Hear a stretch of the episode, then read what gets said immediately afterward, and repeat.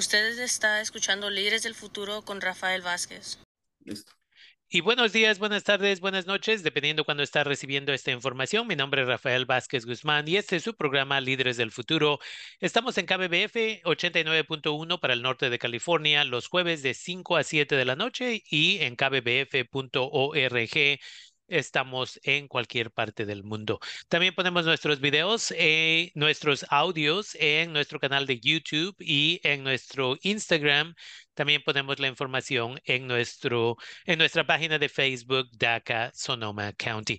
Y el día de hoy tenemos otra visita de nuestro colega, el antropólogo er, ah, Erlan quien viene a visitarnos desde, ah, ¿estás hoy en Ecatepec o estás allá en la Ciudad de México? Sí, estoy aquí en Estado de México, de Catepec, hoy. Okay. Qué bien, qué bien.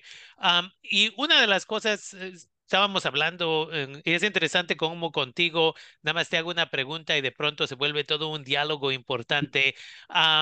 y estaba yo en una eh, comida ayer mismo con unos colegas y de pronto decimos, ¿sabes qué? Creo que era ayer o antier. Y les digo, alguien me dice, Ah, vamos a hablar del tamal y el origen del tamal. Y te mando un mensaje de voz y me dices, well, ¿sabías que esto se sabe del tamal, del pozole? Y sé que tú participaste en un diálogo acerca del atole. Entonces, te voy a dar el micrófono para que nos eduques, porque en este tiempo del año muchos de nosotros, nosotras estamos comiendo tamalitos, ah, estamos ah, tomando ese atolito y obviamente ese pozole. Entonces, gracias por tomarte el tiempo y estar aquí con nosotros, nosotras. La intención obviamente de este programa es de educar a nuestra comunidad. Entonces, una vez más, te paso el micrófono, Erlan, para que nos eduques acerca de estas cosas.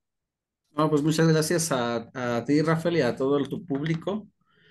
Pues esto es, este, bueno, coincidió y, justo te decía, yo, yo tuve la oportunidad de participar en un evento académico que organiza la UNAM, la Universidad Nacional Autónoma de México, cada año y justo lo, lo celebran estas fechas, entre noviembre o diciembre. E, son, son unas jornadas que tienen como último fin este, presentar investigaciones en torno al, al tamal y al atole. Entonces es interdisciplinario, hay investigaciones de todo tipo, ¿no? Desde gastronómicas hasta biológicas, antropológicas, etcétera. Eh, entonces, este espacio es muy, muy bueno porque hay una reflexión en torno al, al, al, tamal y al atole desde su consumo hasta su simbolismo y su significado, su origen, etcétera.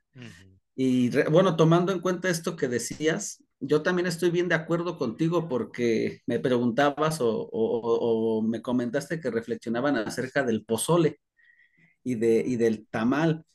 Y bueno, aquí en México ah, eh, eh, ahí está la tradición de que nos, en, el 15 de septiembre, que es la fiesta mexicana, se come mucho pozole pero también este platillo se vuelve a repetir mucho para las fiestas de fin de año.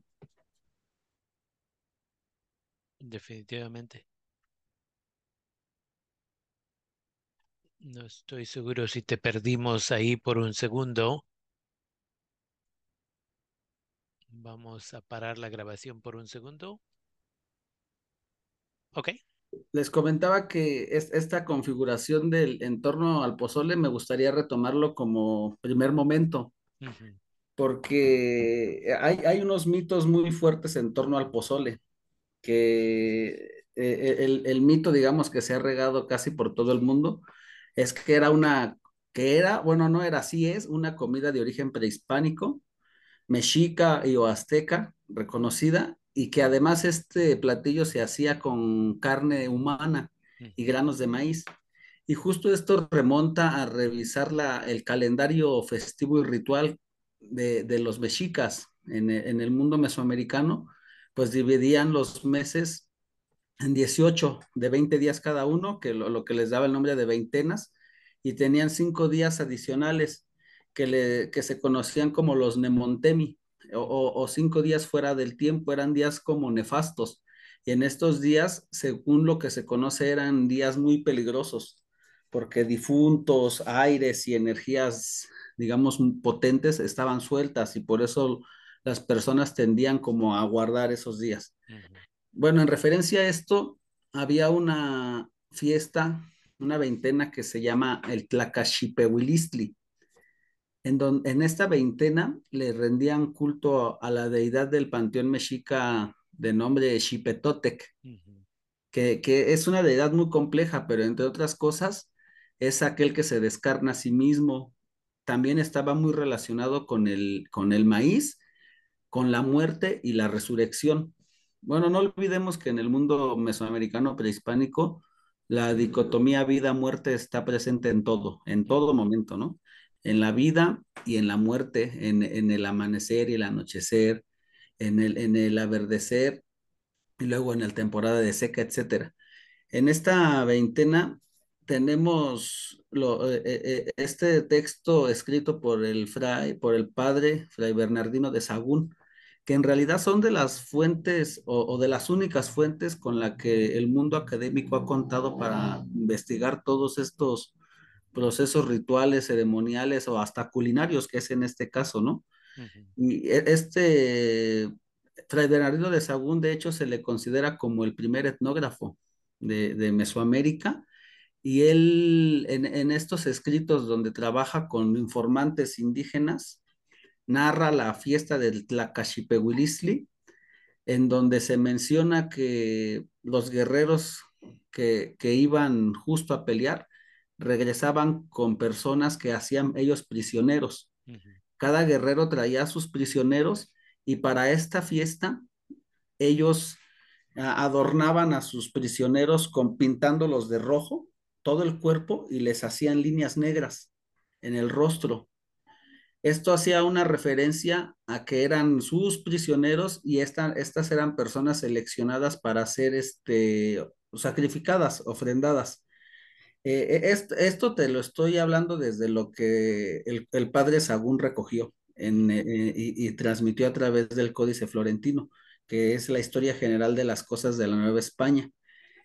Posterior a, a, esta captura, según el, escrito dice que hacían como una especie de ensayo en, antes de hacer el sacrificio. Y este ensayo trataba de, embriagar al, a la persona que iba a ser sacrificada y le daban de comer tortilla.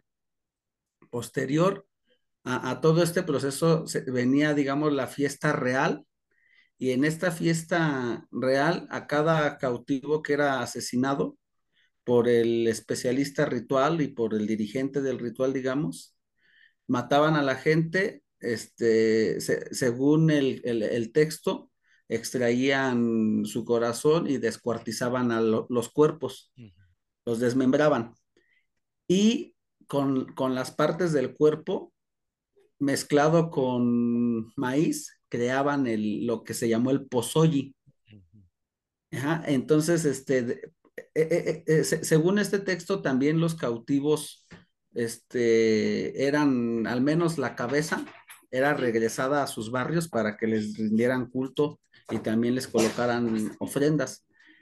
En, entonces de ahí viene como una, una fuerte creencia, entre comillas, mítica, de que el pozole era un, o es, o fue en su momento un platillo ceremonial ritual hecho por medio de, de, partes del cuerpo humano mezclada con maíces.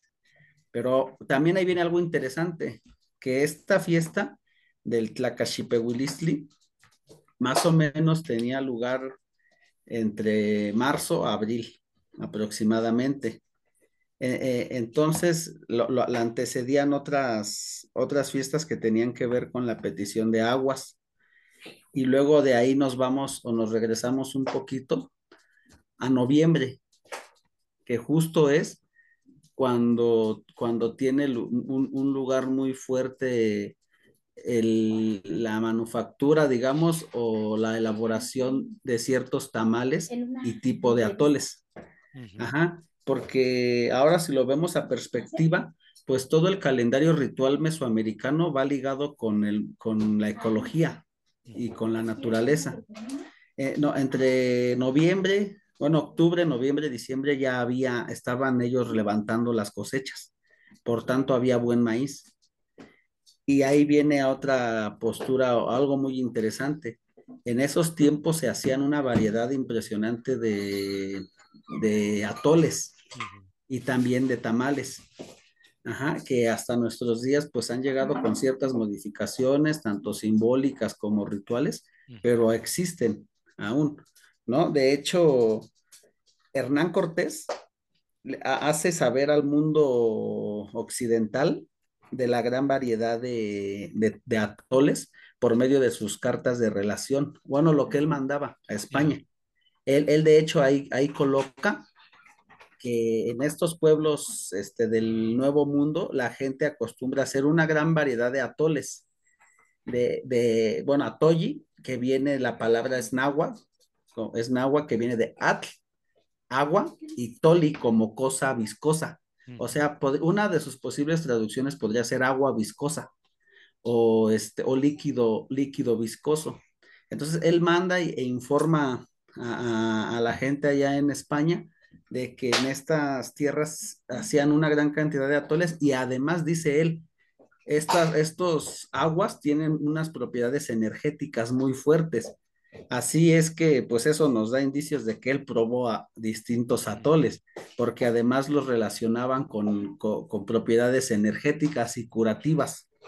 Y, de hecho era, hay algunos atoles que llegaron a ser comparados con el pulque.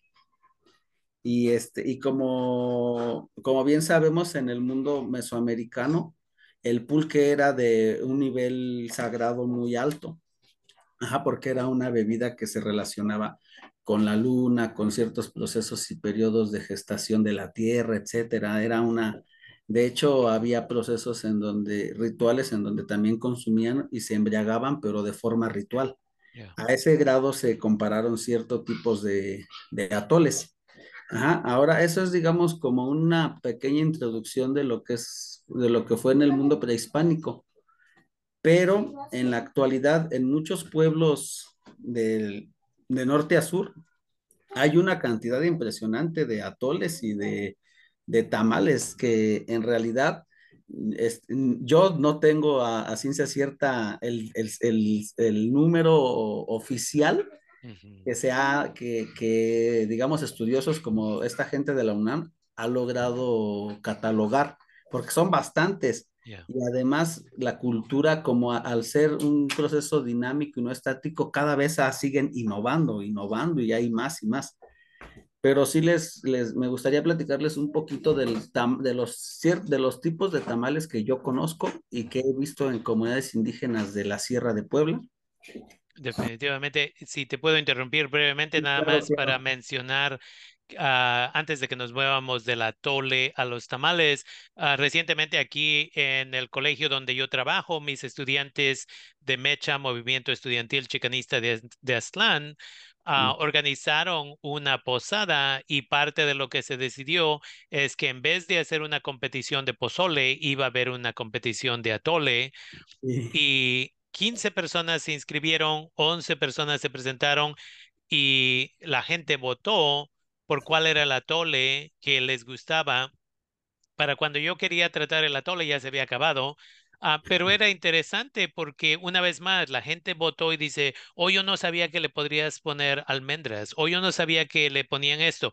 Y la mayoría de la gente es mexicana que participó en esta competición, pero o son de Oaxaca, o son de la Ciudad de México, o son de Puebla, o son de ah, Guadalajara, o de Michoacán, o de donde sean. Y una vez más, estamos hablando de esa diversidad que por ah, cosas que están en tu parte del país de México, que no están en otra parte del país, tú le echas un poquito de esto y ya le da un sabor o más dulce, le dan piloncillo o deciden usar azúcar o le ponen lechera o le ponen lo que sea, como tú dices, con los años sigue cambiando un poquito basado en los nuevos ingredientes que le siguen poniendo. Y hay gente que dice, no, yo estoy usando eh, los mismos ingredientes que usaba mi tatarabuela hace 100 años atrás o lo que sea.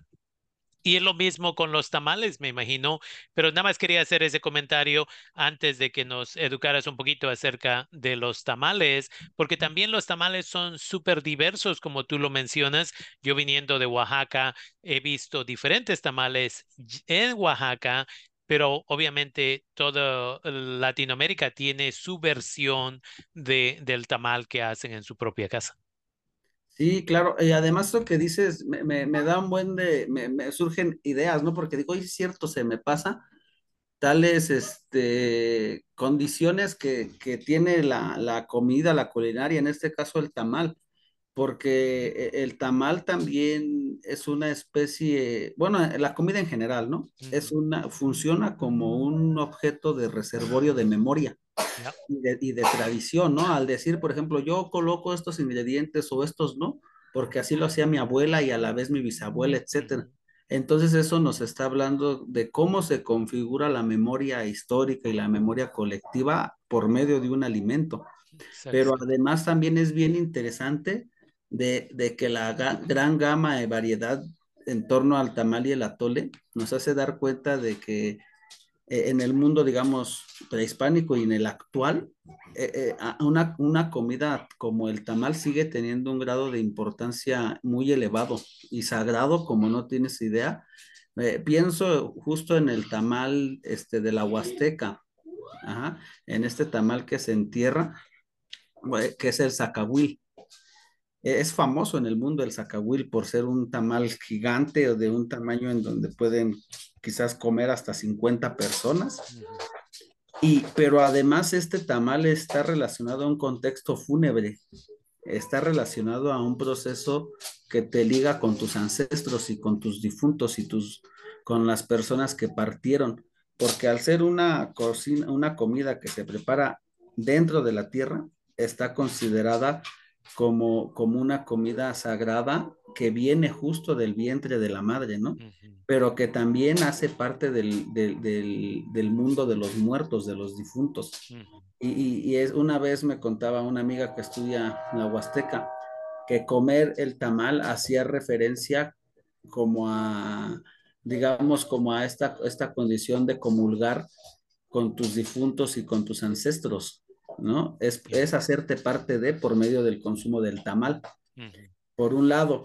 Y por otro lado, también esta gran variedad de tamales y, y nos acompañan. Yo los he visto, por ejemplo, en, ahora que me tocó participar en este evento de la UNAM, yo, yo expuse sobre el tamal que se prepara exclusivamente para el ritual de las montañas.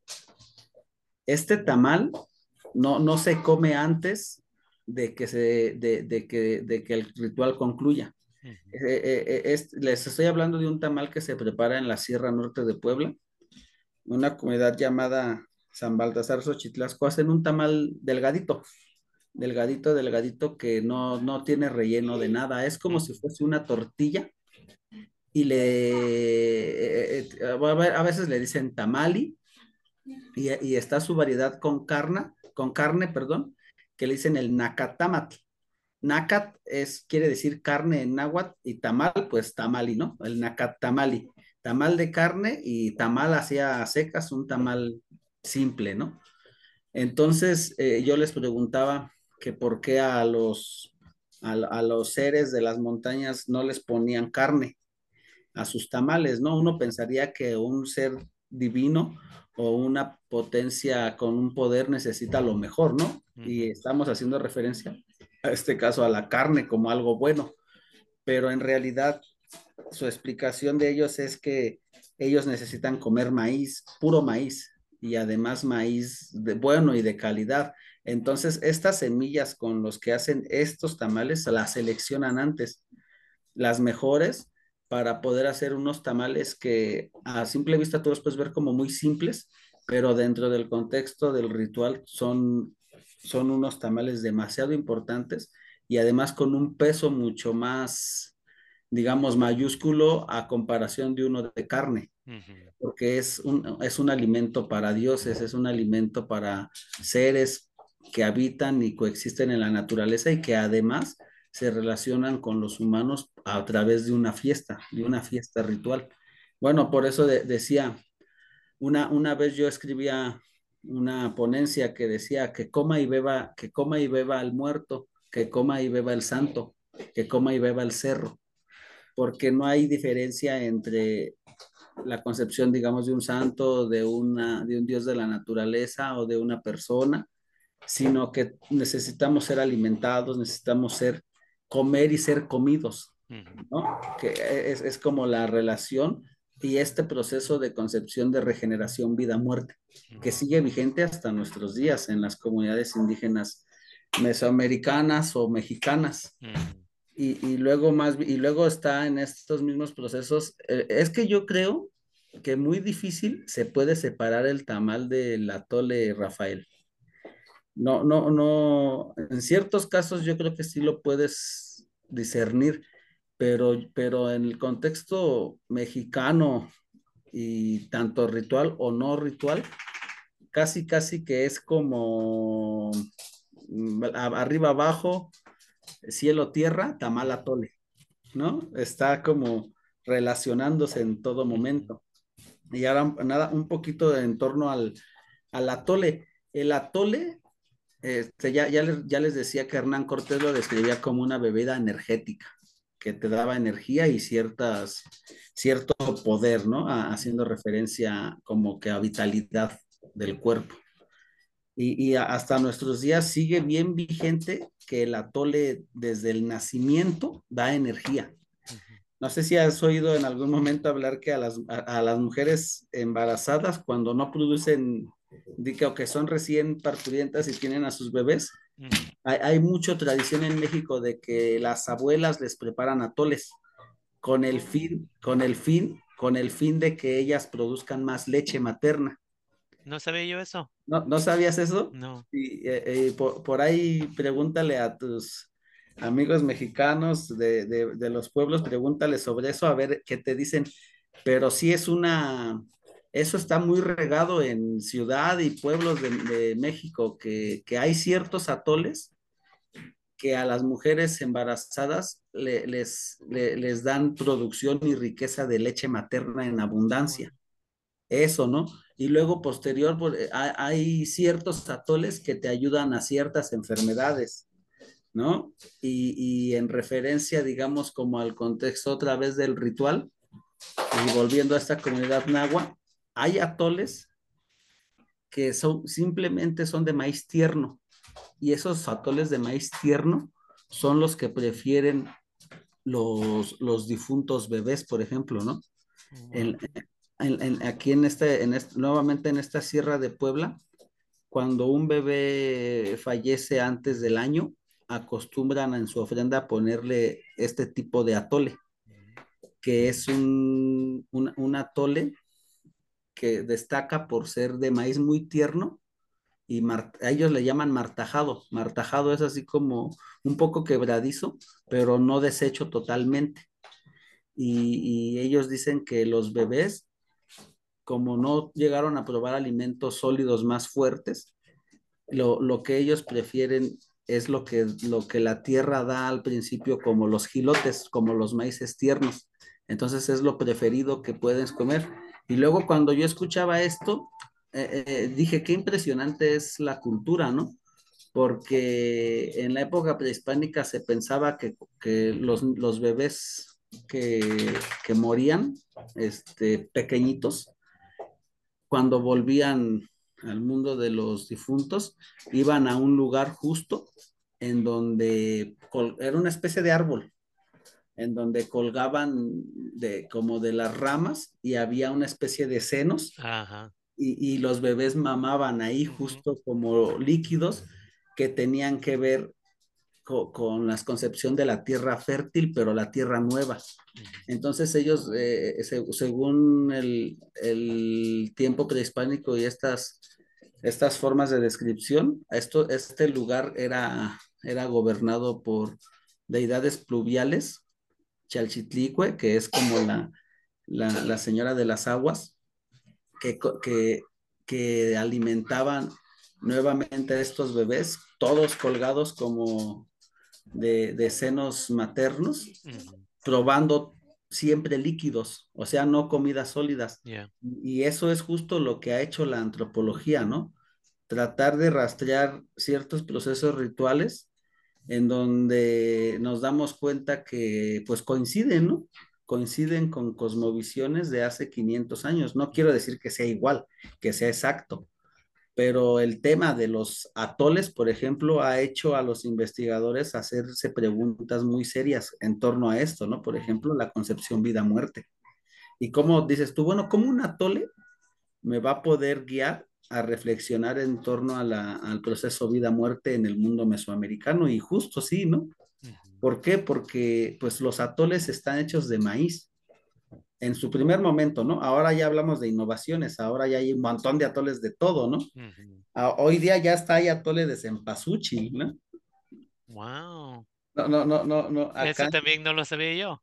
no, acá ahora está muy de moda el atole de cempasúchil y más el Día de Muertos. Ajá. Sí, hay nieve de cempasúchil, hay todo de cempasúchil. Ajá, entonces hay unos atoles bien ricos que, que ahora los hacen de cempasúchil, bueno, hay atoles de, de, de maíz morado, de maíz negro, rojo, etcétera, ¿no? De toda esta gama. Pero lo interesante eh, eh, es que, que, como bien dices tú, se ha estudiado mucho del, sobre la tortilla, por ejemplo, que es el alimento base de la dieta, digamos, mexicana, y que está relacionado, claro, con el maíz, pero se había dejado un poco de lado estudiar el atole y estudiar el tamal, cuando en realidad podríamos decir que justo el tamal se, eh, eh, eh, es el complemento perfecto o la triada perfecta sería tamal, atole y, este, y tortilla, Ujú. Que, que todos sus nombres hacen relación a la tierra y al maíz. No, no puede disociarse. Por ejemplo, la tortilla es el tlaxcali, que, que tiene que ver con, con, con su relación al maíz y a la tierra de Tlali, ¿no? Luego el atoli, atoyi, en su, su relación con el agua, con el agua que es este, viscosa o este, y luego tenemos el tamali, ¿no? Que es el tamayi, que también, que también se relaciona con el maíz y la tierra. Entonces son alimentos que nos están hablando de una relación potente y directa con el desarrollo del maíz Exactamente. y, y con el trabajo agrícola. Y luego, si nos vamos más a profundidad, el trabajo agrícola en Mesoamérica, el, el- justo la, el crecimiento de la planta como tal, hace relación al proceso vida-muerte que te comentaba, mesoamericano. Mesoamérica se tiene que pensar en relación de vida-muerte. Vida-muerte, vida-muerte en todo momento. Y, y no por nada el maíz fue clave para la cosmovisión mesoamericana, porque nos hablaba de procesos vida y muerte. De hecho, el maíz a tal grado de importancia tiene en Mesoamérica que marca eh, las cosechas. Y, y las, y los periodos de lluvia. Y por ahí te voy a pasar un texto exactamente sobre este tema, justo específico sobre el tema que hace la investigadora Joana Broda, se llama, que ella hace un estudio en referencia a los ciclos de siembra y de petición de lluvias, relacionándolo con la, con, con la tiempo de difuntos, las ofrendas de difuntos y las ofrendas para pedir lluvias, que, que no es otra cosa que ciclo vida-muerte ahí está el maíz. Eso se entiende a través del trabajo en la milpa y el maíz.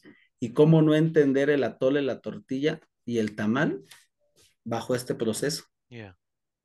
Sí, Absolutamente. Es, es interesante una vez más cuando uno empieza a poner atención a cosas que, por lo menos nosotros, nosotros que somos, estamos viviendo en los Estados Unidos, especialmente en el área de California, donde eso de sembrar maíz no se hace tanto. Hay otros estados donde se siembra el maíz. Pero una vez más, cuando pensamos cosecha, cuando pensamos el proceso de que siembras, de que cuidas, de que necesitas la lluvia en estados como Oaxaca, en estados como Guerrero, en esos estados donde tienes que depender de que si la lluvia llega, vas a tener cosecha, y si la lluvia no llega, right? So por eso tienes que tener esos um, momentos cuando pides que llegue la lluvia, porque sabes que eso te va a llevar a tener una buena cosecha o no tener una buena cosecha. Ahí donde hemos hablado en varias de las entrevistas contigo acerca de los um, procesos de ir al principio del año o cuando sea apropiado para diferente comunidad a pedirle a los señores de la tierra o de la montaña o del río, dependiendo en la comunidad donde las, las gentes vienen indígenas, para una vez más tener un buen año, tener buena cosecha, tener lluvias y todo tiene su proceso. Pero una cosa que es súper importante en toda América Latina, como lo mencionas, siempre ha sido el maíz, el frijol, la calabaza, pero el maíz, right? No importa cuánto frijol siembres, si no hay maíz para que suba y crezca, no hay frijol. Right? Entonces, es súper importante todo esto que mencionas, porque entre más nuestros, para mí es súper importante que nuestros hijos y nuestras hijas, que nuestros estudiantes, nuestras estudiantes aprendan todo esto. Y me estaba mencionando una colega, un colega ayer mismo, como su esposa, que es una maestra de español localmente, está queriendo que sus estudiantes aprendan acerca del tamale, del atol, del atole, disculpa, del pozole, todo ese tipo de cosas, porque es conocimiento ancestral que si no lo mantenemos vivo, ahí es donde empezamos a perder nuestras raíces y nuestra cultura. Entonces, esa es también la razón por la cual nosotros, nosotras hacemos esta, este concurso de atole y regalamos 350 tamales y una señora llegó y nos donó 150 platos de pozole, pero tal vez lo que vamos a tener que hacer el siguiente año va a ser en lo que están disfrutando su comida, vamos a tener que darles unas 20 minutos entrenamiento, introducción como lo estás haciendo el día de hoy acerca de por qué el atole, por qué el pozole, por qué los tamales, por qué la tortilla y al mismo tiempo el maíz siendo la cosa central a todas esas estas comidas que son tan importantes ah, para nuestra comunidad. Ahora, regresando por un segundo, has mencionado de que Hernán Cortés escribió acerca de el poder del atole, pero sabemos qué le ponían al atole del cual él habló. no sé si hay un récord antropológico acerca de qué le ponían a ese tipo de atole, porque como mencionamos, cada atole lo hacen diferente. Sí, sí, ya, sí, ahora cada atole es diferente, pero justo en esas cartas, eh, él describe que el atole está hecho con agua y maíz. Y, este, no, no menciona, o sea, no, no da una descripción más detallada. lo, lo, único que menciona que a veces son maíces tiernos y a veces son maíces maduros, este, mezclados con agua y que es una bebida viscosa, pero, pero que destaca mucho su poder energético.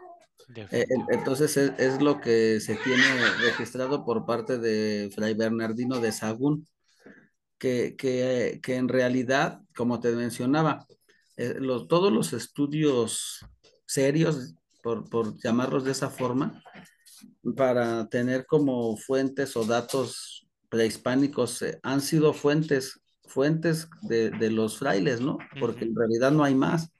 Ellos decidieron quemar mucha información, mucha, demasiada, y lo que y con lo que se cuenta hoy día es, es con lo que ellos recogieron de, de, sus, de sus informantes, ¿no? Por ejemplo, esta persona, este fraile franciscano, si no me equivoco, estuvo trabajando bastante tiempo en lo que fue Tenochtitlán, en, Tlatel, en, en, y mucho, eh, algún tiempo en Tlatelolco. E, entonces, lo que él recogiera de primera mano, de primera mano, y, y es pues como dentro de lo que cabe, pues juicioso, porque en realidad escribe de todo.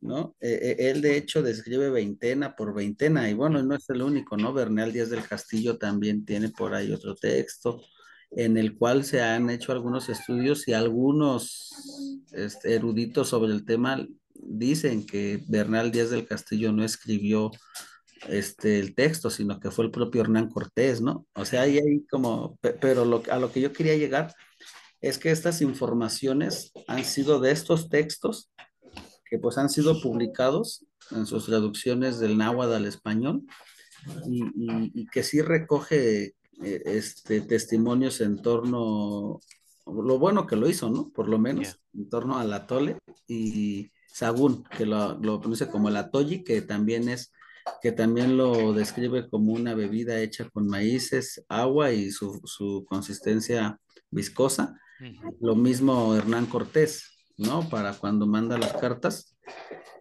Pero como bien dices, ellos, eso es lo que ellos escriben, uh -huh. pero ahora lo que nosotros platicamos un poco es lo que hemos visto en comunidades indígenas actuales, que como bien te decía, no, no es que ellos hayan, hayan tenido la capacidad de mantener la tradición intacta por más de 500 años, pero al ser, si, si, lo vemos en perspectiva, al ser una bebida que digamos no es, entre comillas, tan elaborada, fue de los pocos alimentos que pudo pasar hasta nuestros días sin modificaciones serias.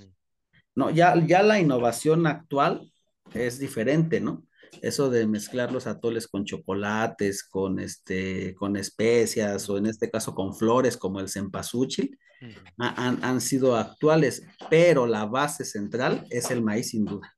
Uh -huh. De norte a sur, de norte a sur, lo ves en Oaxaca con el llamado atole blanco, en, en el centro con el con, lo, con, los atoles martajados, en Guerrero con también los, los atoles morados o negros, etcétera, ¿no?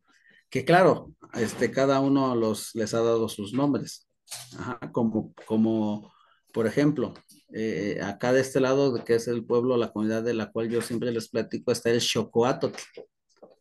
Ese eh, quiere decir atole agrio, como Xocot de agrio y atot, atole agrio o Xocoatoli, el atole que es agrio.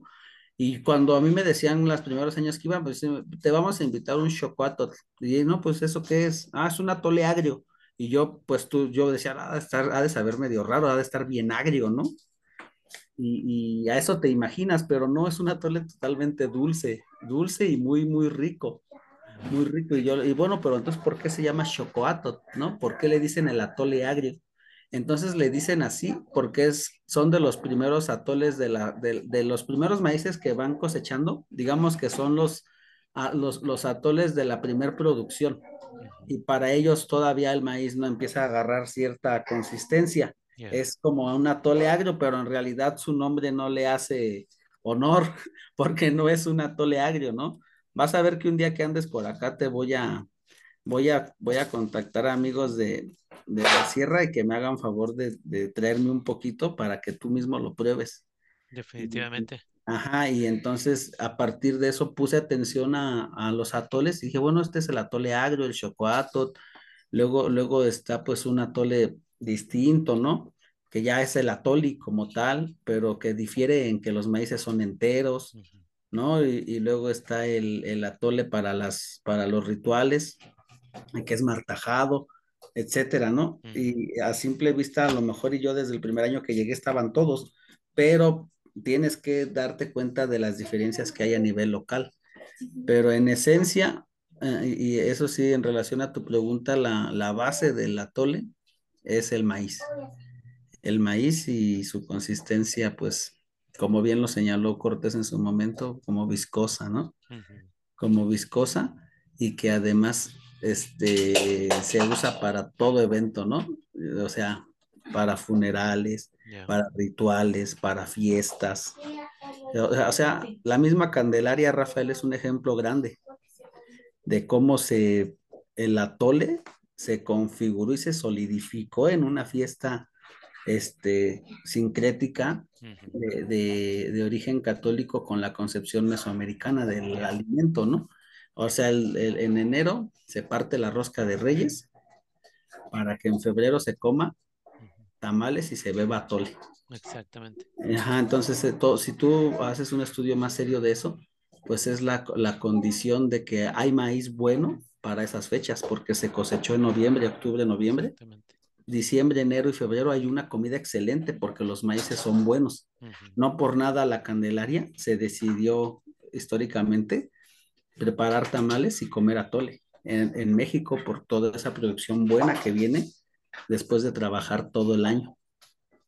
E- Es, una vez más, es interesante cuando de veras nos ponemos a poner, nos ponemos am, o tomamos el tiempo, yo diría, para poner atención a ciertas cosas, right? Como los españoles llegaron y los gentes de ah, la religión católica se empezaron Sí, a dar cuenta y compararon diferentes ah, dioses i- indígenas con dioses católicos. Dijeron, oh, este y este tienen ciertas similaridades. Esto y esto, este tiempo del año está similar a la de nosotros. Y cuando yo enseño mi clase de América Latina y el Caribe, siempre le digo, cuando hablo acerca de Tonantzin, ah, la Virgen de Guadalupe, le digo a los las estudiantes y siempre les dejo con esa pregunta, so, ¿quién ganó al final? ¿Fueron los españoles con su religión católica que ganaron y, con- eh, y convencieron a la gente indígena a creer en el catolicismo o fue la gente indígena que dijo, vamos a convivir, pero vamos a mantener nuestras creencias. Y, you know, le- les dejo de tarea que vayan y escriban un ensayo y que regresen. Y algunos de ellos, ellas se quedan enojados, enojadas y dicen, pues danos la respuesta, ¿cuál es? And it's like, go pregúntale a tu mamá, go pregúntale a tu abuela, go pregúntale a tu bisabuela si todavía está viva acerca de qué es su creencia en esto. Am, pero una vez más, para nosotros, nosotras que vivimos en un país completamente diferente, donde es más que nada el capitalismo, el comprar cosas, el endeudarte y todo ese tipo de cosas, se nos están olvidando estos tipos de, de cosas de ancestrales, conocimiento ancestral, y por eso una vez más agradezco que te tomas el tiempo para educarnos como comunidad y la intención aquí es que una vez más en un futuro puedas visitarnos aquí en el norte de California para educarnos más acerca de todo el trabajo que estás haciendo. Y mantenernos educados, educadas, porque cómo de bonito sería agarrar a 10, a 15, a 20 estudiantes de preparatoria que quieran aprender de cosas ah, de- culturales, de cosas de antropología, por ejemplo, e ir a visitar am, ya a la Escuela Nacional de Antropología e Historia, a ahí colaborar con la UNAM, este tipo. Imagínate cómo sería para unos, unas muchachas que nunca han entendido muchas de estas cosas e ir a un entrenamiento acerca del atole y del pozole y todo ese tipo de cosas pero al principio podemos venir con que, podemos empezar con que tú vienes a visitarnos y de ahí en un futuro podemos encontrar los fondos. Este verano que viene, 2024, vamos a tratar de llevar 15 estudiantes de colegio a visitar a la Escuela Nacional de Antropología e Historia y a 10 estudiantes de preparatoria, quienes también vamos a llevar para allá. Y una vez más, es importante de que con el ejemplo que nos has dado el día de hoy. Es una introducción súper eh, importante al conocimiento que a muchos de nuestros nuestros estudiantes se la viven en su celular y nunca piensan, nunca se involucran en una conversación con la abuela el abuelo si la tienen aquí presente para decir, ¿qué me puedes contar acerca de eh, la tortilla, del maíz, de la validez del frijol, de esto y lo otro? Y muchas veces, una vez más, no estamos haciendo eso y parte de ello es la culpa de padres y madres de familia. Pero también cuántos de esos padres y madres de familia fueron educados acerca de estas cosas para empezar porque siempre ha sido de quitarnos nuestra cultura ah, y no- conocimiento ancestral. Entonces, una vez más, agradezco que te tomas el tiempo para hacer este tipo de conversaciones. Am, y en el 2024, obviamente. Queremos continuar este tipo de diálogos contigo. Hay muchas gentes que dicen, no sabíamos esto y gracias por educarnos. Y luego, mi trabajo es conectarles y tú eres el que traes este tipo de conocimiento. De vez en cuando tenemos al doctor Reyes Chilpa de la UNAM también que nos visita y en un futuro vamos a tener otros colegas con los que y las que tú colaboras allá de la Escuela Nacional de Antropología e Historia y de la Escuela Nacional de Psiquiatría para tener más diálogos acerca de nuestra cultura. Entonces, te agradezco el día de hoy por tomarte el tiempo para que la gente empiece a pensar acerca de esto estos días festivos, cuando una vez más van a tener tamales, atole, pozole, y una vez más que sea parte de la educación que sucede en casa. Sí, claro, está todo interesante. Pues te reitero que el gusto de apoyar, colaborar, está. Y eh, a mí de, también uno se enriquece y aprende y, y qué, qué hermoso, qué bonito es poder hacer estos enlaces. Y entre todos esos textos, ahora que dices toda esta cuestión en tu ensayo que les dejas, te voy a pasar un texto que me gusta mucho y yo creo te va a gustar a ti. Se llama La colonización de lo imaginario, de, de, de historiador Yusinski. Y justo su pregunta central del libro es eso, ¿no? quién ganó, ¿no? Y no se trata de quién ganó, sino más bien cómo se configuró todo este proceso. Por eso se llama la colonización de lo imaginario. Y retoma a Tonantzin, retoma a San Miguel de Allende y otros santos, ¿no? Y además no solo eso, sino el propio maíz, hecho virgen, etcétera pero eh, sería casi otro tema de plática, ¿no? Pero... definitivamente, y, esa es la intención una vez más, y con el tiempo, parte de lo que me gustaría hacer con este, tu programa Líderes del Futuro, uh, sería casi como darle un poco de tarea a la gente para que lean un poco y de ahí nos ponemos a dialogar para que la gente de veras entienda los conceptos que aparecen en esas lecturas. Entonces, una vez más, tú y yo vamos a hablar un poquito más afuera de esta conversación uh, para ver cómo podemos hacer algo en esta primavera, porque hay mucha necesidad. El nivel de depresión y ansiedad que nuestros niños, niñas latino, latina, latinex tienen aquí en el norte de California y sabemos que es en todo el país de los Estados Unidos. Um, necesitan encontrar su cultura, su ancestría, para encontrar esas raíces. Le digo a la gente, imagínate un árbol que le cortas las raíces, ¿va a crecer o se va a morir? Y eso es lo que está sucediendo con muchos de nuestros hijos, hijas. Una vez más, tienen los celulares, pero aunque el conocimiento está ahí, las lecturas que tú hablas están ahí accesibles muchas veces, no buscan eso, solo están entretenidos, entretenidas en, dibujos, en memes, en otras cosas que no les enseñan nada acerca de sí mismos y sí mismas. Entonces, una vez más, quiero agradecerte con este tiempo que nos das para educar a la comunidad. Y como digo, tú y yo vamos a hablar más acerca de cómo podríamos hacer algo cada mes o algo así para que la gente lea antes de tiempo vea este tipo o escuche este tipo de diálogo y esté más al tanto acerca de qué es lo que está sucediendo. Entonces, te agradezco una vez más y espero que podamos tener este tipo de conversaciones en el 2024. Claro, cuando quieran y con gusto. Muchas gracias a todos y a todas. Un saludo y abrazo, feliz fiestas, pásensela bien increíble con sus familias. Gracias. Gracias.